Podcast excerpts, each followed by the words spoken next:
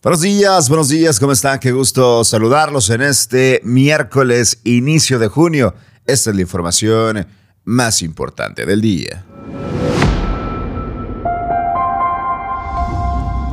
Denuncia Jesús Nava a exalcaldes de Santa Catarina por delitos electorales. Bloquean en el Congreso el nombramiento de Graciela Buchanan como secretaria de las mujeres. Además, el presidente López Obrador firma decreto que prohíbe los vapeadores en México. En información internacional, la OMS busca la mejor forma de detener el brote de la viruela del mono. Comenzamos.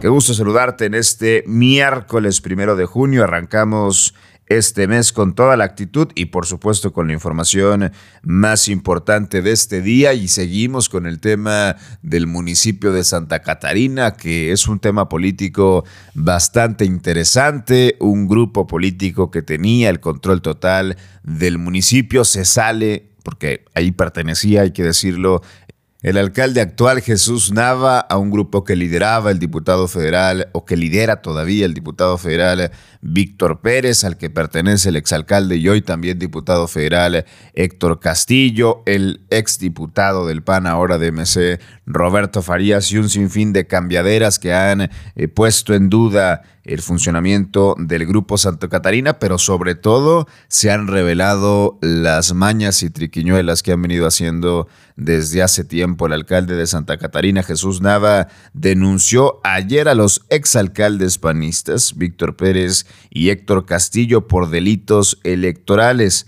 Nava acudió a la Fiscalía Especializada en Delitos Electorales a la FEDE a presentar la denuncia contra quien resulte responsable, esto debido a que 21 burócratas santacatarinenses fueron a Durango a realizar trabajo político previo a las elecciones que habrá este domingo y siguieron recibiendo sueldo sin laboral, es decir, los ciudadanos de Santa Catarina pagan a sus funcionarios con sus impuestos, con su predial, para que realicen un trabajo y ellos no. Ellos estaban en Durango haciendo campaña y haciendo trabajo político para sus partidos. En el escrito se asentó que los empleados tenían un grupo de WhatsApp llamado OP Alacrán 2.0, con referencia a Durango, y Nava añadió que estos colaboradores, que en promedio ganan 15 mil pesos mensuales, tenían ya dos meses en Durango aunque algunos trabajadores pidieron una licencia sin goce de sueldo del 30 de marzo al 8 de junio y otros del 6 de abril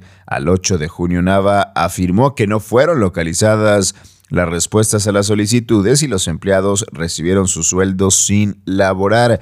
Precisó que a todos se les inició un proceso de baja, pero se evaluará cada caso ante la versión de que fueron obligados. Por otro lado, el edil dijo que en el municipio detectaron unos 150 aviadores, es decir, personas que están registradas en el municipio pero que no acuden a trabajar, sí reciben un sueldo, que implicaban un gasto de 200 millones de pesos. Además, dijo que desde que ingresó a finales de septiembre la nómina aumentó 87 millones de pesos sin que él supiera un verdadero desfalco, un círculo de mucha corrupción el que están destapando en el municipio de Santa Catarina.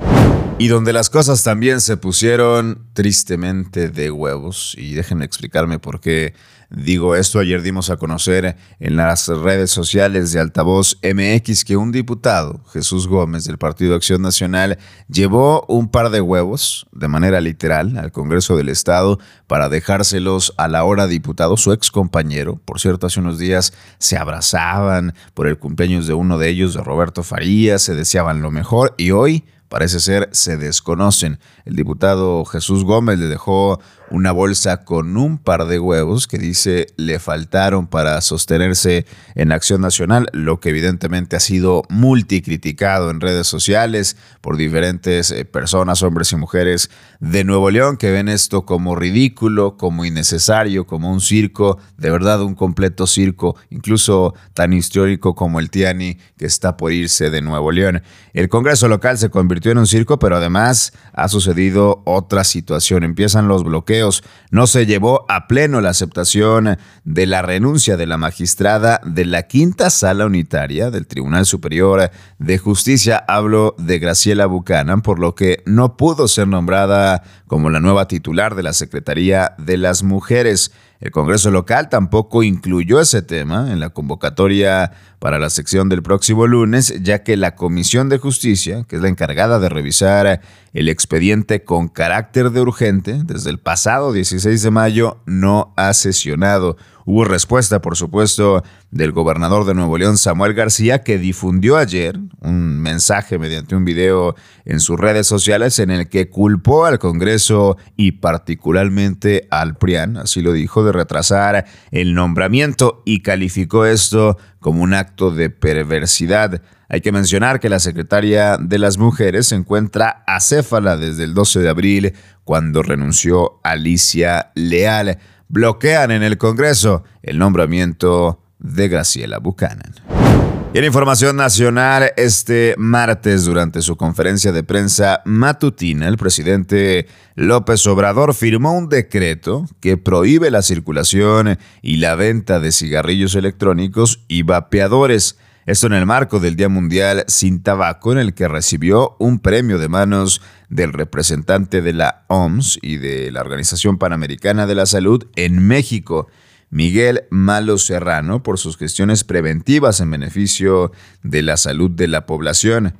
Por su parte, el subsecretario de Prevención y Promoción de la Salud, habló de Hugo López Gatel, sostuvo que dichos productos son probablemente más dañinos que los productos convencionales de tabaco, los que ya conocemos, los cigarros, porque señaló que además de las posibles repercusiones a la salud, estos también pueden afectar a los menores de edad. López Gatel recordó que el pasado 22 de octubre se estableció un decreto para prohibir la importación y exportación de vapeadores y cigarrillos electrónicos, pero aseguró que fue insuficiente ya que se implementó el comercio electrónico de estos productos.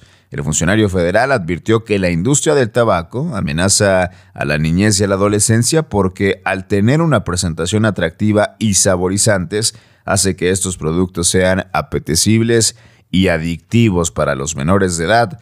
La Comisión Federal para la Protección contra Riesgos Sanitarios emitió este mes una alerta sanitaria máxima contra los vapeadores y los cigarrillos electrónicos debido a los riesgos que representan para la salud. López Obrador firma decreto que prohíbe la comercialización de los vapeadores. En Nuevo León, las mujeres tendrán toda la atención médica gratuita contra el cáncer de mama. Y cuando decimos todo, es todo. Diagnóstico, mamografías, tratamiento y rehabilitación. Contra el cáncer de mama vamos juntas. Ámate, explórate y atiéndete. Está en tus manos. El gobierno del nuevo Nuevo León. Y vámonos ahora con información internacional, porque ya que hablábamos de la Organización Mundial de la Salud, declaró el martes, el día de ayer, que aún no está claro si la propagación de la viruela del mono puede contenerse por completo. Y añadió que su objetivo es tratar de detener el brote y la transmisión de persona a persona en la mayor medida posible. En un comunicado, la OMS dijo que cree que este brote de la viruela sea un inicio de una nueva pandemia, esto debido a que es un virus ya conocido, se tienen las herramientas para controlarlo y la experiencia dice que no se transmite con tanta facilidad en humanos como si se transmite en los animales. De momento, desde que Reino Unido informó del primer caso confirmado de viruela del mono, esto el 7 de mayo, la OMS ha recibido notificaciones de un total de 257 casos confirmados en laboratorio y otros 120 sospechosos en 23 países. Así trata la OMS de todas las maneras posibles de tener la viruela del mono. Hasta aquí la información más importante de este miércoles, primero de junio primera mitad del año con la información más importante del día en contraportada por Altavoz MX. Nos escuchamos mañana, 10 minutos para que estés bien informado. Excelente día.